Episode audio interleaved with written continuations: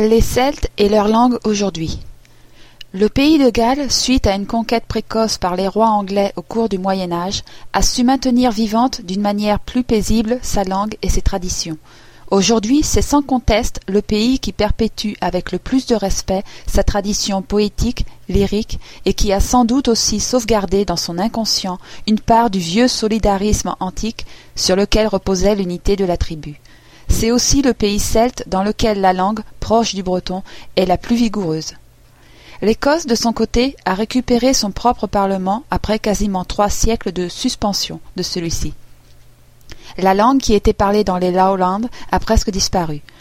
Le gaélique qui était parlé dans les îles et le nord-ouest des Highlands revoit de nos jours un renouveau. Le gaélique est la plus ancienne langue parlée en Europe.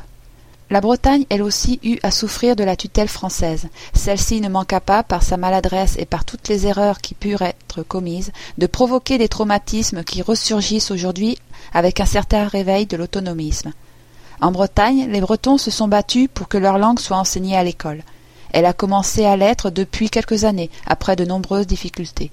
Cette langue n'avait toutefois pas disparu, car elle était parlée et enseignée au sein des familles.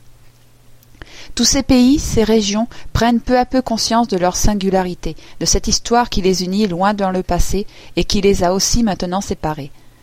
À côté de ces régions dûment répertoriées dans l'annuaire celtique, il en est plusieurs autres qui ont pu par le passé revendiquer leur celtitude, au moins partielle, ou qui sont en train de le faire.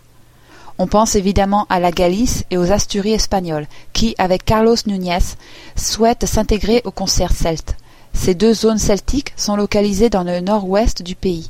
L'asturien est connu par 60% de sa population et est étudié par 30% de celle-ci. Comme la sève qui monte dans les arbres, l'herbe et les fleurs qui poussent de nouveau au commencement de l'année, la culture celte émerge de nouveau après avoir été étouffée par l'histoire pendant des années. Avec l'apparition du christianisme, la religion et la tradition celte a commencé à décliner, mais n'a pas détruit l'héritage celte.